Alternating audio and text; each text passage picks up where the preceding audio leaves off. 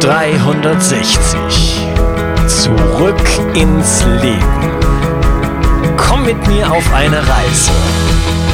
Eine Reise zu mehr Energie und fantastischer Gesundheit. Ich möchte dir das Wissen und den Mut vermitteln, den ich gebraucht hätte, als ich ganz unten war. Dabei will ich dir helfen, wieder richtig in deine Energie zu kommen. Zurück ins Leben.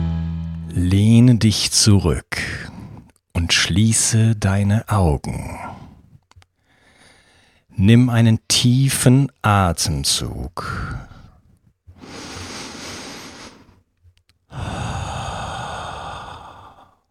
und spüre, wie der Sauerstoff in jede deiner Zellen eindringt und sie energetisiert. Wenn du so etwas in dieser Art schon einmal gehört hast, dann warst du wahrscheinlich irgendwann mal bei einer Yogastunde oder einem Meditationskurs. Denn weltweit geht man davon aus, dass tiefe Atem uns mit Sauerstoff versorgt und uns dabei hilft, uns zu entspannen. In der heutigen Episode werden wir vermutlich alles auf den Kopf stellen, was du bisher glaubtest über den Atem zu wissen. Und ich bin heute nicht allein in der Show, sondern ich habe jemand ganz Besonderes eingeladen. Mein heutiger Gast hat einen EQ von 196, ist Autor von mehreren Büchern über Ernährung, über Mitochondrien und über unser heutiges Thema, die befreite Atmung.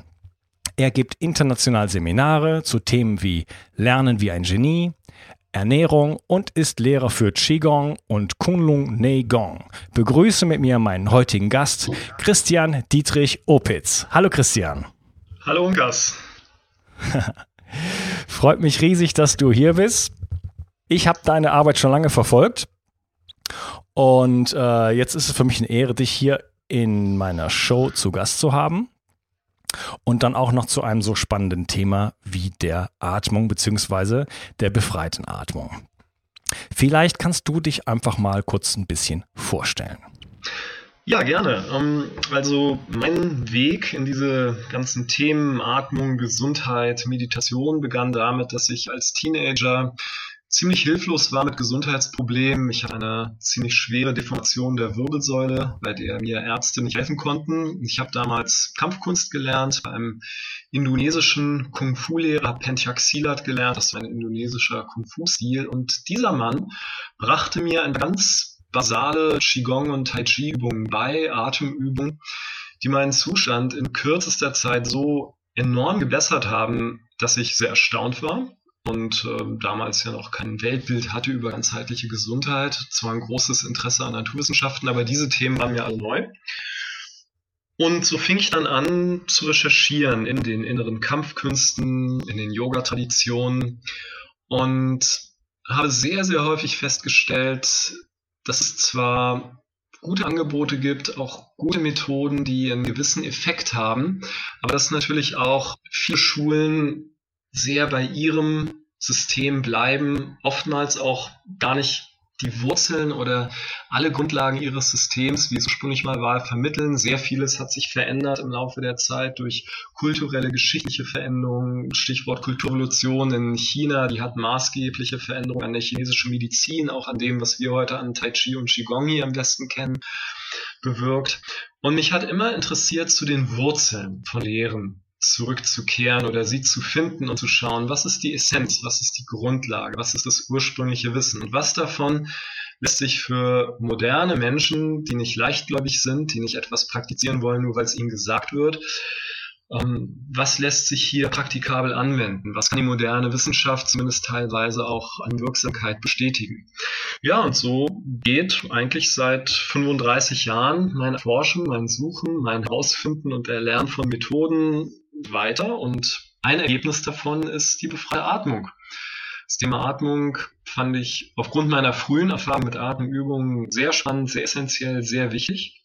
Ich finde auch ein Thema, bei dem viel angeboten wird, was so halb durchgebliebene Informationen ist. Es gibt auch eine ganze Menge Verwirrung beim Thema Atmung, eine ganze Menge unvollständiges Wissen. Und ähm, ich habe mal den Versuch gemacht, auch bei dem Thema Atmung einfache, grundlegende Prinzipien zu finden und dann vermitteln zu können, die Klärung in diesen verwirrenden Dschungel widersprüchlicher Aussagen bringen. Das ja, ist so kurz gefasst meine Reise bei diesem Thema. Wunderbar. Ich habe ja eben in dem Intro schon mal so ein bisschen angedeutet, ähm, dass da einige Konzepte gibt über Atmung, die eigentlich so ähm, Common Sense sind oder, oder die, an, Dinge, die eigentlich jeder glaubt. Ähm, zum Beispiel, dass ja, ein, ein tiefes Luft holen, tiefes Atmen oder ein starkes Atmen auch bei einer Wanderung und so weiter einfach mehr Sauerstoff ins System bringt und das natürlich dann gut ist für die Zellen und, äh, und so weiter. Ähm, vielleicht nehmen wir das mal so als Einstieg zum befreiten Atem. Ist das denn überhaupt richtig? Das ist ein sehr gutes Beispiel für das, was ich vorhin meinte an Halbwissen. Denn es gibt in Bezug auf Sauerstoff immer noch die weit verbreitete Idee, viel hilft viel. Nun gab es schon 1904 einen dänischen Physiologen, Christian Bohr, das war übrigens der Vater von dem bekannten Physiker Niels Bohr, und der hat das Bohr-Gesetz oder die Bohrsche Regel ähm, gefunden, 1904, die aufzeigt, dass wir Kohlendioxid brauchen, damit Sauerstoff überhaupt in die Zellen kommt. Und damit ist eigentlich seit 1904 klar, dass Kohlendioxid nicht einfach ein Abfallprodukt der Atmung und des Stoffwechsels ist. Es gibt aber immer noch diese Idee, Kohlendioxid ist schlecht, muss weg, muss ausgeatmet werden. Und je mehr Sauerstoff wir reinkriegen, umso besser. Nun sind die physiologischen Tatsachen ein bisschen anders. Fast jeder Mensch hat, wenn er jetzt keine Erkrankung des Blutes hat, im Ruhezustand eine Sauerstoffsättigung von 98 bis fast 100 Prozent. Also mehr Sauerstoff ins Blut kriegen führt nicht zu mehr Sauerstoff, denn wenn man bei 98 Prozent ist, was will man da noch mehr reintun? Da ist extrem wenig rauszuholen. Und Sauerstoff wird schließlich in die Zellen, um seine Wirkung zu tun. Das Blut ist ja nur Transportmittel. Um jetzt Sauerstoff effektiv vom Blut in die Zellen zu kriegen, brauchen wir ein gutes Gleichgewicht zwischen Sauerstoff und Kohlendioxid für diesen Bohrschen Effekt, dieses Bohrsche Gesetz, damit das Kohlendioxid die Kapillaren durchgängig macht und eben auch der Gasaustausch stattfindet, dass Sauerstoff wirklich von Hämoglobin abgestreift werden kann in die Zellen kommen kann durch die Kapillaren. Das passiert ja mechanisch dadurch, dass die Kapillaren so eng sind, dass sich die Blutkörperchen verbiegen, wenn sie durch die Kapillaren kommen. Dann kann der Sauerstoff richtig abgeerntet werden sozusagen von der Kapillare. Aber dafür muss auch genug Kohlendioxid vorhanden sein. Wenn man nun mehr Volumen atmet, mehr Luft ein- und ausatmet, als es dem eigentlichen aktuellen Bedarf entspricht, dann atmet man zu viel Kohlendioxid ab. Man kommt in einen Zustand, in dem so wenig Kohlendioxid vorhanden ist, sowohl in der Lunge wie auch im Blut. Und dann nützt der ganze gute Sauerstoff im Blut herzlich wenig, denn er kommt nicht effektiv in die Zellen. Und das ist eine Erkenntnis, die hat Konstantin Buteyko, ein russischer Arzt, in den 50er Jahren schon in Russland nachvollzogen. Das wussten auch schon die alten Yogis, die alten Taoisten. Die meisten Menschen atmen in körperlicher Ruhe zu viel. Wenn du jetzt das Wandern angesprochen hast, wenn ich wandere, wenn ich körperlich aktiv bin und das führt zu einer erhöhten Atmung, wunderbar, dann habe ich körperliche Tätigkeit, die den Sauerstoff ja abruft, die sagt, hey, ich brauche Sauerstoff, die Atmung vertieft sich, wenn das im Einklang mit dem Ausmaß der körperlichen Tätigkeit besteht, führt das alles zu einer besseren Sauerstoffversorgung, keine Frage.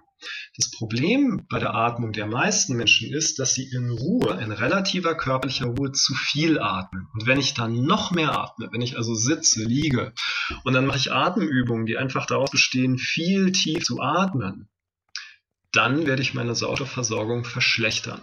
Das ist das, was Buteku diese chronische Hyperventilation nannte, diese sogenannte normale Atmung mit 10 bis 18 Atemzügen pro Minute. Da atmen die meisten Menschen einfach zu viel Volumen, haben dadurch zu wenig Kohlendioxid und haben dadurch eine schlechtere Sauerstoffversorgung ihrer Zellen. Mhm. Okay, also je mehr ich atme, je tiefer ich atme, ähm, desto weniger Sauerstoff kommt in meine Zellen, richtig? Wenn dieses Mehratmen, Tieferatmen über das hinausgeht, was ich zurzeit an Sauerstoffbedarf habe. wenn das Atemvolumen, das Gesamtvolumen pro Minute einfach mehr ist als das, was ich physiologisch tatsächlich brauche, dann ist das auf jeden Fall korrekt. Ja.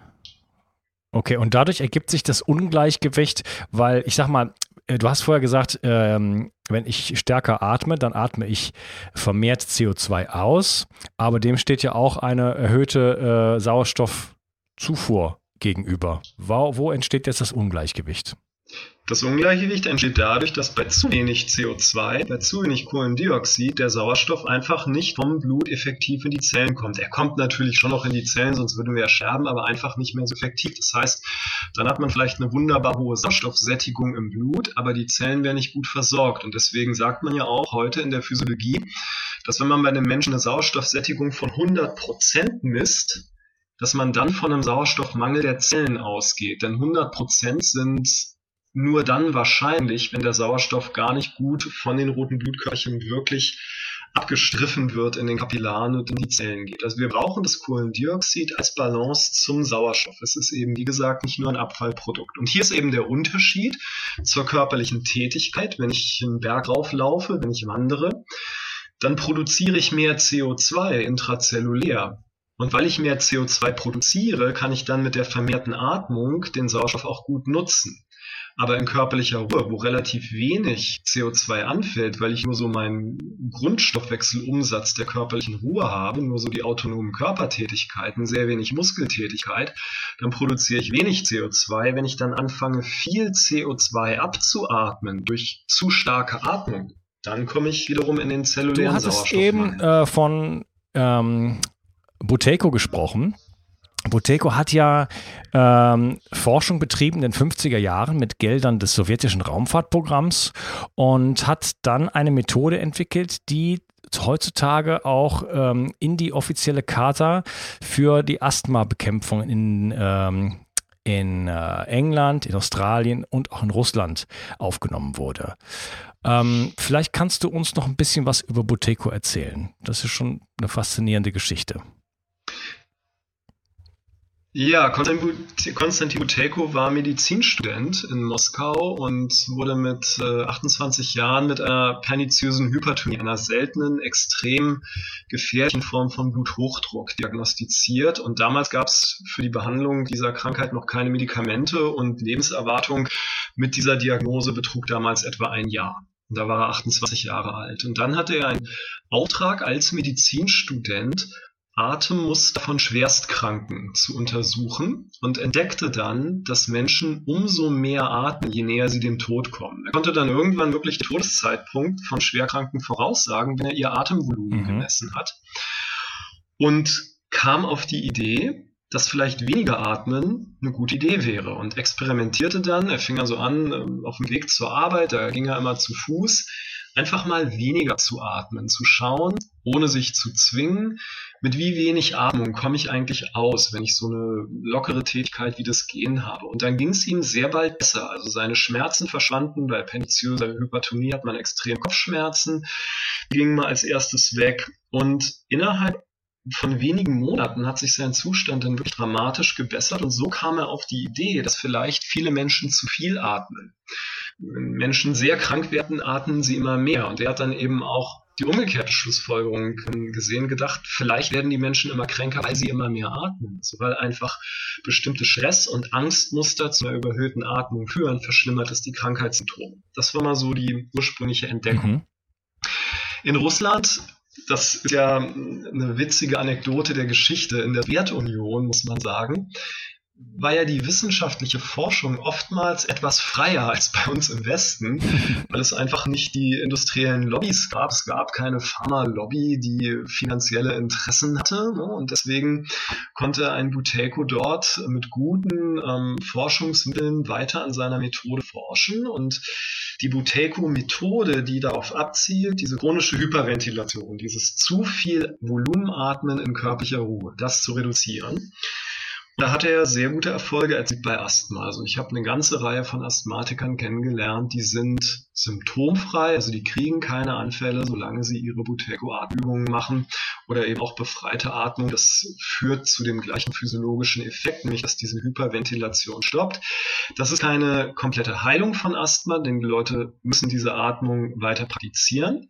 Aber sie kommen dann nach einer gewissen Zeit eben ohne Cortison, ohne Steroidbehandlung aus. Das ist ja schon mal ein, ein Riesenfortschritt für diese Menschen. Butekos Idee war eben, der Asthmatiker, der kriegt einen Asthmaanfall, weil er zu wenig Kohlendioxid hat. Und das kann man dann ja auch messen in den Alveolen, in den Lungenbläschen ist tatsächlich beim Asthmatiker ein Kohlendioxidmangel. Und was macht der Körper dann? Er wird restriktiv, er unterbindet die Atmung, damit sich Kohlendioxid wieder ansammeln kann. Also das, was man bei sinnvollen Atemübungen durch Atempausen erzielt, nämlich dass sich Kohlendioxid vermehrt, das macht der Körper eines Asthmatikers unwillkürlich und das ist mit viel Stress und Angst für den Patienten verbunden und ja auch gefährlich, aber es ist eigentlich eine intelligente Reaktion des Körpers, um dieses Ungleichgewicht von zu wenig Kohlendioxid wieder ins Gleichgewicht zu bringen. Und das waren schon sehr geniale Entdeckungen von Buteiko. Und äh, auf ihm haben dann andere aufgebaut. Dann gab es den Dr. Frohloff, der hat diese Atemmethode dann, äh, der war Ingenieur, der hat dann da ein Gerät gebaut. Das war halt sein Ansatz, eine technische Lösung zu dem Ganzen, wo man gegen ein wenig Wasserwiderstand atmet. Auch eine sehr effektive Methode. Aber Buteiko war schon ein großer Pionier seiner Zeit. Und ähm, wir, die wir heute irgendwas zum Thema Atmen unterrichten, wir haben sehr viel davon profitiert, dass er diese Pionierarbeit geleistet hat. Ja. Was mich immer wieder fasziniert in der Geschichte, ist, dass es immer schon wieder Menschen gab. Äh, Boteco ist ja jetzt noch relativ jung, obwohl äh, du hast gesagt in den 20er Jahren, äh, glaube ich. Ähm, aber 1950er Jahren hat seine Forschung begonnen. Äh, ja, sorry, wer war denn? Du hattest von irgendjemand gesprochen der in den 1920er Christian Bohr hat ah, ja, ja, ja, ja, diesen Effekt der, entdeckt. Der Bohr-Effekt, genau, genau. Ähm, das sind ja aber schon handfeste Wissenschaftler sozusagen. Aber die alten Yogis äh, sprechen ja davon, dass der Atem ähm, so sanft sein soll, dass nicht einmal die Nasenhärchen in der äh, Nase sich bewegen. Also praktisch, man solle so atmen, dass man überhaupt nicht merken kann, dass man überhaupt atmet in diese Richtung geht jetzt halt eben auch äh, Bohr und beziehungsweise Buteco und haben jetzt halt dafür eine wissenschaftliche Basis gefunden und wir können das jetzt messen und, und sehen, sehen die Resultate. Aber was mich immer wieder fasziniert ist, woher wussten die Yogis das? Na gut, die Yogis und die Taoisten, das waren Wissenschaftler ihres eigenen Körpers. Ihr Versuchslabor war der eigene Körper und die haben eben ihre eigene Wahrnehmung geschult durch viel Ausprobieren, viel Versuch und Irrtum. Und das waren eben die wissenschaftlichen Methoden der damaligen Zeit. Und wenn man sich mal wirklich dieses alte Gedankengut anschaut, also ich lese ja auch Teile der alten Yoga-Literatur im Original, also der Sanskrit-Sprache, dann findet man da enorm tiefes Wissen über Drüsenfunktionen, ähm, generell über Medizin, auch über Elementarphysik. Also da gibt es ähm, erstaunliche Erkenntnisse, die teilweise heute erst äh, in den letzten Jahrzehnten wissenschaftlich dann bestätigt werden, wo die moderne Wissenschaft lange Zeit noch keine Möglichkeit hatte, diese Dinge zu eruieren über das Verhältnis von Elementen und ähm, also chemischen Elementen zueinander und ähm, elektromagnetischen Signalen, die in der ganzen biophysikalischen Organisation von Materie eine wichtige Rolle spielen. Ja, die Yogis, die waren Wissenschaftler des Lebens. Und ähm, das war ja auch zum Beispiel in der südindischen Yoga-Tradition, in der südindischen Siddha-Tradition so, dass ähm, ein, ein Siddha, ein vollendetes Wesen, wie man sagt, also der höchste Titel, den die damals zu vergeben hatten, das war jemand, der jetzt nicht nur diese sogenannte Erleuchtung erreicht hat, sondern der eben auch das Wissen der Menschheit um einen neuen Bereich, den es vorher noch nicht gab, bereichert hat. Und so gab es dann Siddhas, die haben klassische indische Musik entwickelt oder Tanz oder irgendeine Kunst und eine Heilkunst oder eben irgendwas beigetragen zum Wissenshorizont der Menschen über das Leben. Und insofern finde ich es jetzt nicht erstaunlich, dass es damals großartige Erkenntnisse gab. Ich denke, wir sind heute so sehr ausgerichtet auf unser kognitives, erlerntes Wissen und äh, unsere medizinische und wissenschaftliche Forschung über Instrumente, dass wir teilweise vernachlässigen, zu welchen enormen Tiefen der Erkenntnis wir auch kommen können durch unser ganz eigenes Bewusstsein und durch unser eigenes Experimentieren mit unserem Körper. Ja, ich finde, das zeigt auch so ein bisschen die, so die Hybris der heutigen äh, ja, wissenschaftlichen Sichtweise. Ich, ich glaube, da wird, äh, da ist viel äh, verkopftes, verkopftes Wissen sozusagen von einer relativ jungen Wissenschaft, die nach und nach Entdeckungen macht und dann hat man halt mal äh, was über Sauerstoff gelernt, dann hat man mal irgendwas über Zellen gelernt und dann heißt es gleich, ähm, dann werden gleich Rückschlüsse gezogen, ja? während, ähm, während in alter Zeit einfach Beobachtung im Vordergrund stand und ähm, eine tiefe, viel tiefere Verbindung mit, mit, mit den Dingen und auch mit sich selber einfach noch da war. Ja, und äh, dann ist es ja auch interessant, dass es eben auch in der heutigen Zeit Menschen gibt, hm, die durch Selbstexperimente Sachen rausfinden, die dann erstmal dem wissenschaftlichen Konsens widersprechen. Also ein gutes Beispiel hier beim Thema Atmung ist ja Wim Hof aus Holland, ja. der sein autonomes Nervensystem in einer Weise kontrollieren kann, wo die Wissenschaft bisher dachte, das geht gar nicht. Autonomes Nervensystem ist autonom, dann setzt sich der Wim Hof in ein Labor und wird dann mit Endotoxin initiiert, wo andere Leute Fieberschübe kriegen und er kriegt eben keine weil er mit seiner Atmung die Reaktion seines Immunsystems und der Transkriptionsfaktoren, die bestimmte Gene an- und abschalten, beeinflussen kann. Ja, oh, Wissenschaft da, dachte, das geht nicht. Ja, da, da, möchte ich gerne gleich mit dir nochmal kurz drüber sprechen. Äh, lass uns doch erstmal so ein bisschen oder erläutere doch erstmal so ein bisschen, was ist jetzt eigentlich die befreite Atmung? Ja, die befreite Atmung ist etwas ganz Schlichtes, und das ist vielleicht die einzige Herausforderung dabei, ist so einfach, dass man, ja, du lachst, aber ähm, man muss der Versuchung widerstehen, es komplizierter zu machen, als es ist, was für den modernen westlichen Geist nicht immer das Leichteste ist. In der Methode zusammengefasst ist es folgendes. Während man physisch einatmet, stellt man sich vor, man würde ausatmen. Während man physisch ausatmet, stellt man sich vor, man würde einatmen. Mhm. Man kehrt also in seiner Imagination den Luftstrom zum tatsächlichen physischen Verlauf um. Das wird blumig poetisch in der Bhagavad Gita beschrieben. Die Bhagavad Gita ist ja so, das könnte man sagen, Kompendium der Yoga-Wege. Da werden ja die verschiedenen Yoga-Wege dargelegt in diesem Gespräch zwischen Krishna und Arjuna. Und da heißt es eben im vierten Kapitel, Vers 29, wenn der Yogi die Einatmung der Ausatmung und die Ausatmung der Einatmung opfert, erreicht er die Unsterblichkeit. Und mit diesem Opfern ist eben gemeint, das ist ein Neutralisationsprozess. Also zwei Pole kollabieren ineinander. Das ist ein altes Prinzip vom Yoga. Sonne- und Mondkanal im Körper kollabieren ineinander, Ein- und Ausatmung kollabieren ineinander, neutralisieren sich in ihrer Polarität. Und wenn sich zwei Pole neutralisieren, dann wird das offenbar und dann wird das zugänglich, was über diese beiden Pole hinausgeht. Das größere, der größere Raum, in dem diese beiden Pole als Widersprüche oder Gegensätze auftreten.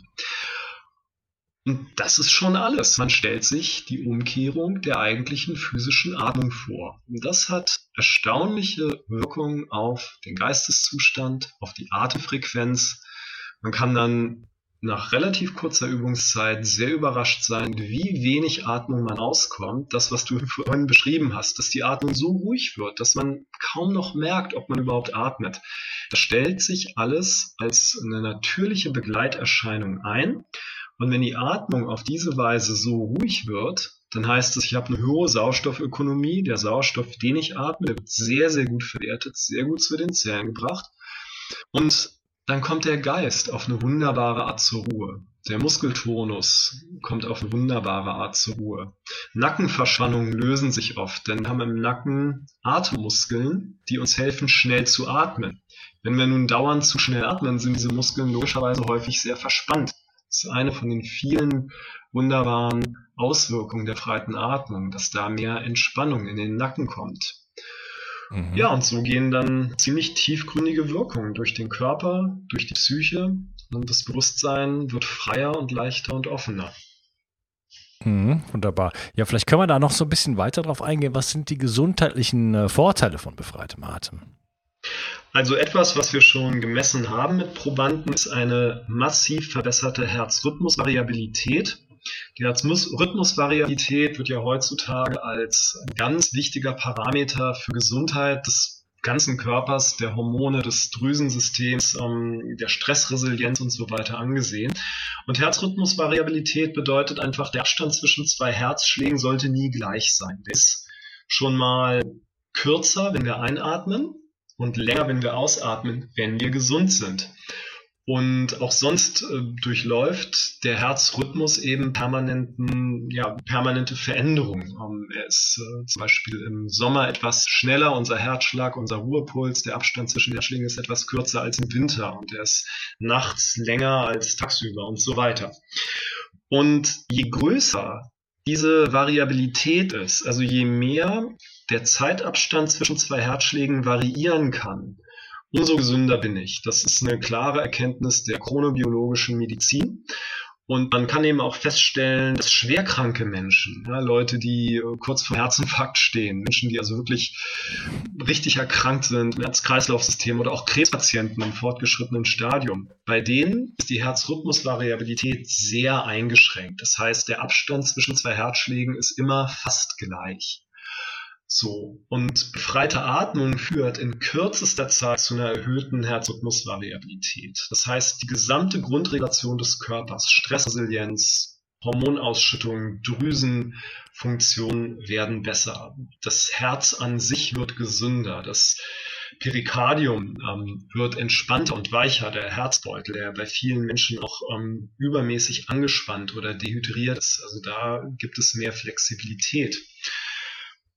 Dann können die Rhythmen von Sympathikus und Parasympathikus, also Aktivität, wenn wir richtig aktiv sein wollen, Entspannung, Ruhe, Erholung, wenn wir zur Ruhe kommen wollen, die können sich wieder besser ausprägen.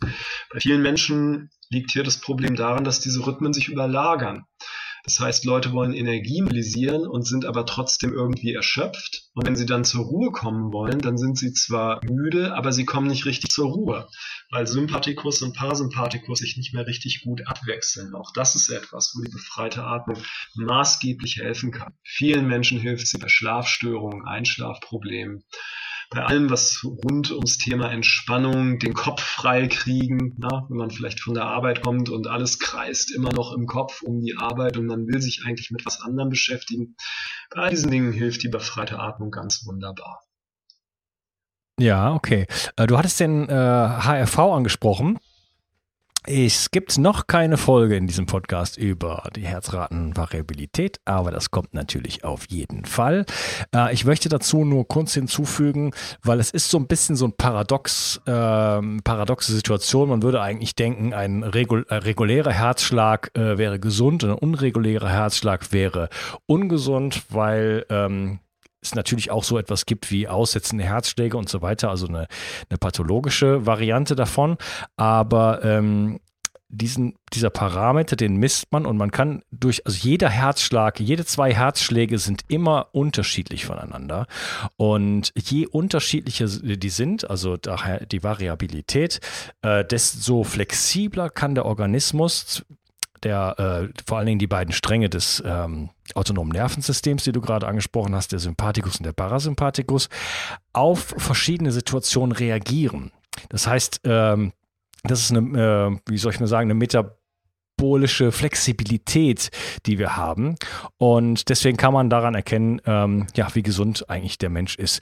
Meine Frage wäre jetzt, ähm, wenn du diese Atmung, wenn du die befreite Atmung praktizierst, ist das, während ich das übe oder während ich die Atmung praktiziere, dass ich in dem Moment dann einen besseren HRV äh, bekomme? Nebenbei, das kann man messen mit, ähm, mit äh, solchen Brustgurten, ähm, wie, wie, nennt man die? Herz, Herz, äh. Hilfe mal, Christian, wie heißen die Dinger? Ja, es gibt ja, es gibt ja die Geräte, ne, den, also die, diesen HV-Brustgurt einfach ne, von dem HeartMath Institut, die ja da schon in den 80er, 90er Jahren Forschungsarbeit zu gemacht haben. Und dann gibt es diese kleinen so fürs Handgelenk, für den Puls dort. Ähm, also da gibt es einiges, ähm, was im Angebot ist. Für den Hausgebrauch sehr gut geeignet. Ähm, ja, kann man sehr gut benutzen. Sehr effektives Biofeedback, würde ich sagen. Ja, genau, diese Herzraten. Äh Geräte. zum Beispiel vom Polar der H7 zum Beispiel. Ähm, ja, also ist das, ist, ist das etwas, das, ähm, wenn ich die Atmung praktiziere, dass dann meine äh, HRV besser wird oder ähm, ist das durch das Praktizieren, dass sich das dann auf mein Leben überträgt, also dass, dass, dass mein HRV auch generell dann steigt?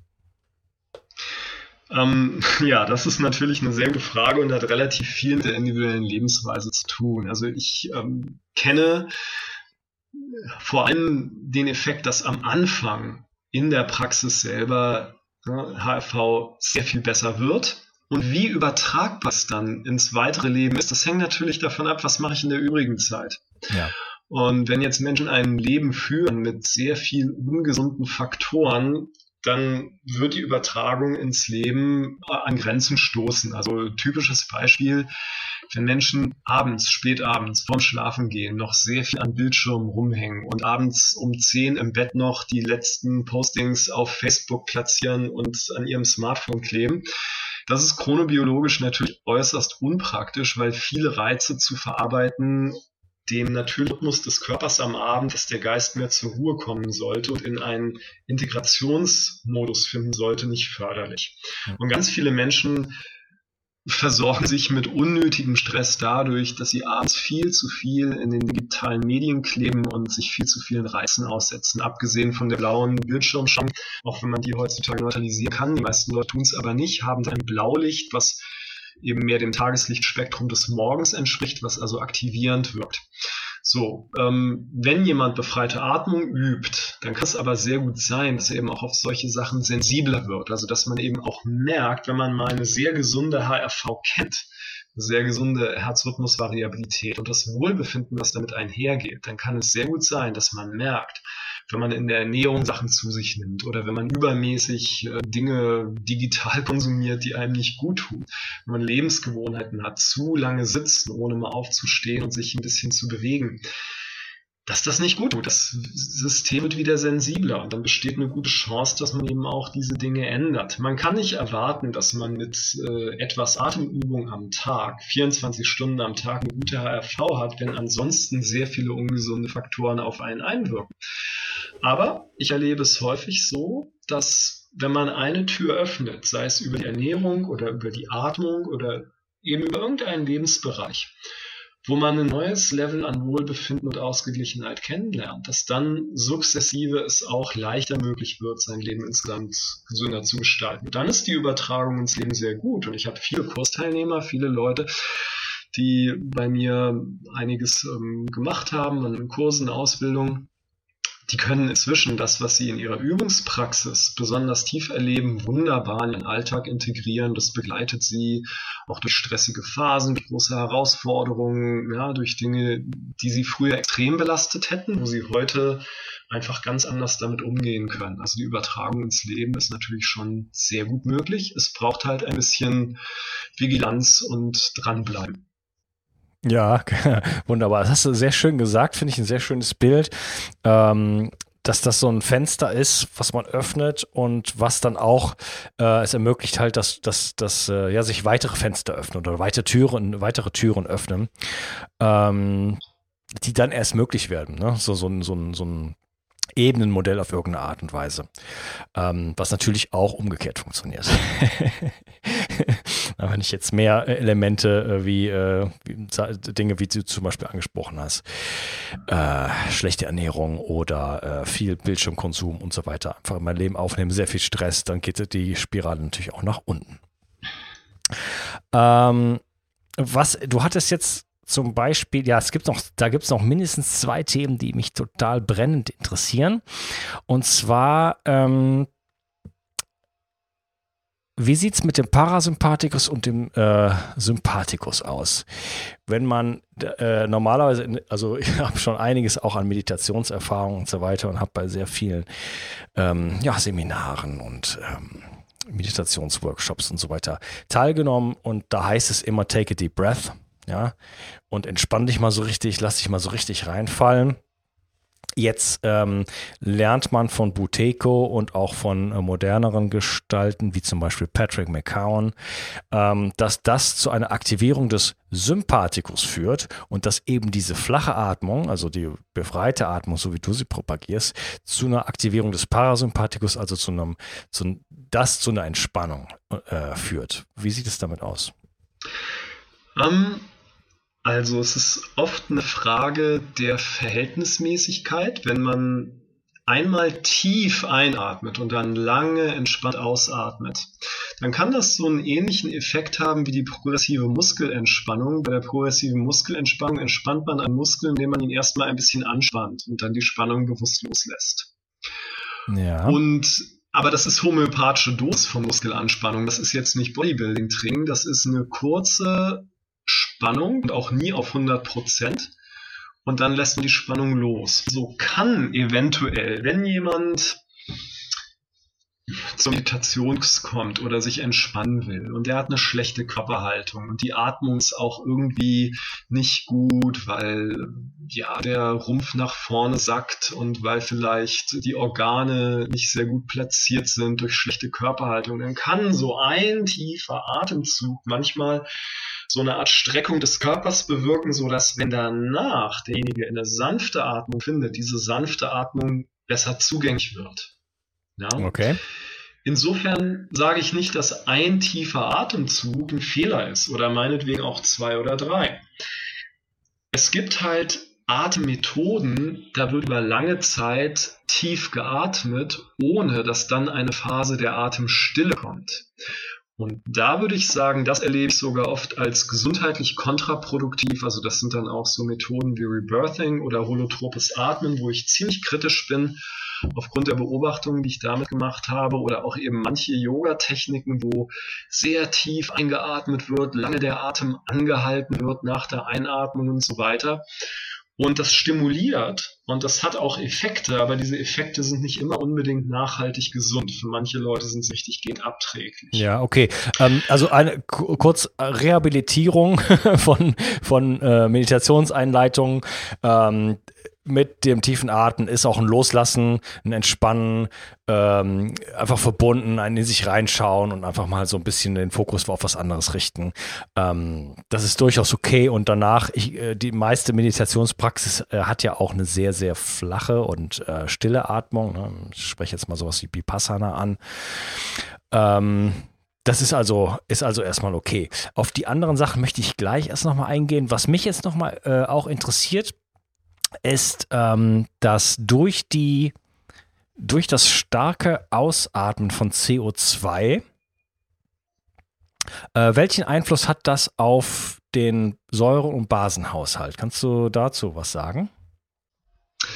Ja, das ist eine sehr gute Frage. Säure-Basenhaushalt ist ja so ein Thema, ähm, wo auch meiner Ansicht nach, ja, wie soll ich das sagen? Ja. Es wird extrem simplifiziert darüber gedacht. Ja. Ähm, es ist so, dass jetzt natürlich zunächst mal im Blut ein extrem enges Spektrum von pH-Wert brauchen. Ja, 7,4 bis 7,6 und es sollte nicht höher und nicht niedriger sein. Aber das ist Blut. Das, beim Blut ist dieser sehr enge Bereich sehr wichtig, weil Körperchen unglaublich empfindlich reagieren, sowohl auf zu viel Säure wie auch auf zu viel Base. Sind die meisten Leute, wie es so oft heißt, übersäuert? Ja, schon. Kommt drauf an, wo im Körper man das fragt. Die meisten Menschen sind definitiv zellulär übersäuert. Die meisten Menschen produzieren in ihrem Energiestoffwechsel zu viel Pyruvat, wenn äh, Glucose vergärt und nicht vollständig verstoffwechselt wird. Wenn man jetzt viel Kohlendioxid abatmet, kann man zunächst mal in so eine Hyperalkalose kommen. Es kann sein, dass dadurch der Blut-pH alkalischer wird. Das ist dann gut, wenn danach eine Atemstille kommt, bei der sich CO2 wieder auffüllt. Denn ansonsten führt diese Hyperalkalose in einen extremen Sauerstoffmangel und das ist gar nicht gut. Also basisch ist nicht immer nur gut. Es gibt diesen schönen Satz, der Körper muss basisch sein, aber er funktioniert nur durch Säuren. Ich brauche einen extrem sauren Magen-pH, um gut verdauen zu können. Ich brauche das richtige Säure-Basen-Verhältnis im Blut. Ich brauche möglichst basisches intrazelluläres Milieu. Andererseits muss das Milieu direkt um den Zellkern sauer sein. Also wir haben diese Wechselspiele im Körper zwischen Säuren und Basen und damit ist der Körper eigentlich dann wie so eine Art biologische Batterie. In diesem Spannungsverhältnis zwischen Säuren und Basen findet Leben sehr gut statt. Und was jetzt das Atmen angeht, Gut ist es immer dann, wenn ich meinen Atem so gestalte, dass am Ende die Sauerstoffversorgung meiner Zellen sehr gut ist. Ob ich auf dem Weg dahin mal kurz in eine Hyperalkalose komme und mein Blut mal auf einen pH-Wert kurzfristig vielleicht von 7,7 kommt, ähm, oder man ähm, Speicheltest machen kann mit pH-Streifen, der wird dann mal sehr alkalisch durch eine Atmung. Das ist alles nicht so wichtig. Wenn am Ende die Ausgewogenheit zwischen CO2 und Sauerstoff dabei rauskommt, wenn diese Ausgewogenheit stattfindet, wird langfristig mein Körper da basisch sein, vor allen Dingen basisch sein sollte, und das ist in den Zellen. Denn wenn ich eine gute Sauerstoffversorgung habe, eine hohe Sauerstoffökonomie und der Sauerstoff kommt wirklich in die Zellen, ja, dann kann ich mehr aerobe Verbrennung mit Sauerstoff in den Mitochondrien betreiben. Sehr viel weniger Energie wird bereitgestellt durch Glykolyse, also durch Vergärung der Glucose, die ja noch außerhalb der Mitochondrien stattfindet. Dabei entsteht das meiste, was an Übersäuerung schädlich ist. Das ist Pyruvat, Pyruvatlaktat, also Milchsäurekomplexe. Das ist das, was diese chronische, stressbelastete und stresserzeugende Übersäuerung des Körpers darstellt. Das und nebenbei natürlich Mineralstoffmangel durch ähm, unzureichende Ernährung, schlechte Qualität in der Ernährung. Das sind die Quellen von richtiger chronischer Übersäuerung. Wenn ich meine Atmung so gestalte, dass ich besser mit Sauerstoff versorgen, mit Sauerstoff versorgt bin, dann wird diese chronische Übersäuerung auch weniger werden. Ja, okay. Also wenn ich jetzt ähm, viel CO2 atme, abatme durch eine chronische, äh, ein chronisches zu viel Atmen, ein zu hohes Atemvolumen, dann wird mein Körper basischer. Ähm, kann das auch dazu? Nicht wirklich. Nicht? Das Blut wird kurzfristig basischer. Der Körper wird langfristig saurer, wenn man das dauernd macht, weil dann zu wenig Sauerstoff in die Zellen kommt und weil dann mehr Pyruvatlaktat durch Glykolyse entsteht. Okay. Und deswegen sind pH-Messungen tricky. Ja? ja. Was misst man? Und wann misst man es? Eine kurze, intensive Atmung, da werde ich kurz hyperalkalisch, wenn danach eine Atemstille folgt, alles gut. Denn dann füllt sich CO2 wieder auf und dann wird die Sauerstoffversorgung letzten Endes auch wieder besser. Es geht darum, dass am Ende die Übersäuerung abgebaut wird in den Zellen. Das Blut ist nur ein Zwischending zu den Zellen, ist nur ein Transportmedium. Und wenn man sich am Blut oder am pH-Wert vom Urin zu sehr festmacht, ja, dann kann es auch sein, dass man wunderbar Basen ausscheidet über den Urin, während der Körper total übersäuert in der Zwischenzeit. Vielleicht weil man zu viele Basen ausscheidet. Viele Leute haben Stoffwechselprobleme, da scheiden sie zu viel Magnesium aus. Oh, schau mal, der Urin ist wunderbar basisch. Warum? Weil man basisches Magnesium ausscheidet. Der Körper übersäuert und kriegt Magnesiummangel. Also ja. das ist nicht so simpel wie basischer pH-Streifen auf dem Klo gleich mein Körper ist basisch so einfach ist es nicht. Deswegen sagt man ja heute auch, man sollte, wenn man Schlüsse ziehen will vom pH des Urins, vier bis fünfmal am Tag den Urin messen. Und dann sollte der Durchschnittswert möglichst über 6,5 sein. Jetzt kann man sagen, oh, 6,5 ist aber noch ziemlich im sauren Bereich. Das stimmt. Aber ich scheide ja auch über den Urinsäuren aus, was meinen Körper wieder basischer macht. Und deswegen kann man eben auch nicht davon ausgehen, immer basischer pH im Urin ist immer nur gut. Wenn man den hätte, wenn man jetzt dauernd einen Urin-pH von 7,5 oder 7,8 hat, wenn man jetzt nicht gerade eine massive, was weiß ich, Basenkur macht, ja, sondern einfach so im normalen Leben, dann scheidet man vielleicht zu viel Basen aus. Was bedeutet, der Körper wird dann in diesem Prozess übersäuern. Ja, wunderbar. Christian, das ist ein Thema. Äh, ich brenne darauf, eine Folge äh, über das Thema Basen, Säurenbasenhaushalt zu machen. Äh, ich habe das Gefühl, du wärst der richtige Mann dafür. ja, können wir sehr gerne mal machen. Ja, okay, super. Das würde mich freuen, weil das ist auch so ein Thema, äh, wo es unglaublich viel Verwirrung drüber gibt. Ich habe schon angefangen, mich mit dem Thema auseinanderzusetzen und lese nur sich widersprechende Informationen. Ja, so ist es. Ja, sehr, sehr spannend. Und ich glaube, dass so ungefähr niemand in Wirklichkeit weiß, was da eigentlich abgeht. Ja, also zumindest also so in so einer, einer breiten Bevölkerung, sag ich mal, und auch da weit darüber hinaus. Und äh, dem, dem würde ich gerne mal so richtig auf die Spur gehen. Wenn du dabei wärst, fände ich ganz mhm. toll. Bin ich gern dabei. Ja, klasse. Ja, ich möchte an dieser Stelle das Interview unterteilen. Kurzer, kurze Bemerkung zur Audioqualität, die ist leider nicht so besonders, aber glaube mir, ähm, ich habe alles getan. Ich habe mir gerade den Arsch abeditiert, damit es überhaupt äh, sendbar ist. Ähm, ja, das ist, betrifft, wird dann auch leider den zweiten Teil noch betreffen. Ich denke, man kann es sich anhören. Ähm, es ist völlig aus dem Ruder gelaufen und wie gesagt, es klingt jetzt schon vergleichsweise toll, wenn du es gehört hättest. Also es war überhaupt gar nicht äh, zu senden. Das ganze Audio von mir und Christian lief völlig aus dem Ruder, da passte kein Satz mehr zum nächsten. Äh, tut mir leid, aber ich denke, wie gesagt, es war hörbar. Ähm, auf der anderen Seite, auf der Plusseite, sage ich mal, hat mir persönlich dieser erste Teil schon vom Interview richtig gut gefallen und auch im gerade im zweiten Teil wird es auch noch mal richtig spannend. Nur mal so ein kleiner Ausblick, der Christian wird erstmal das befreite Atmen erstmal ein bisschen anleiten, was ich super spannend finde und ich erzähle dann auch so ein bisschen, was so meine Erfahrungen damit waren. Ähm, ja, wir unterhalten uns über Biohacking-Themen wie äh, Stickstoffmonoxid, was gerade auch ein heißes Eisen ist. Wir unterhalten uns über den Unterschied zwischen Naseatmung und Mundatmung. Da kommt das, äh, spielt das Stickstoffmonoxid eine Rolle weil das nämlich bei der Nasenatmung aktiviert ist und ganz viele tolle Effekte im Körper hat. Ja, und dann unterhalten wir uns auch mal so ein bisschen im Vergleich zu, äh, über andere Atemtechniken, zum Beispiel das tibetische Tummo, wo der Wim Hof, der super berühmte Wim Hof mit seiner Wim Hof Method, ähm, ja, das ein bisschen säkularisiert hat und daraus ähm, eine ja, sehr interessante Atemtechnik gemacht hat, mit der er eine Menge bewegen kann. Das, das, was das ist, darüber äh, sprechen wir dann halb, halb in, halt in dem zweiten Teil des Interviews. Wir unterhalten uns über Pranayama, holotropes, holotropes Atmen und so weiter. Ähm, ja, es freut mich, dass du dabei warst.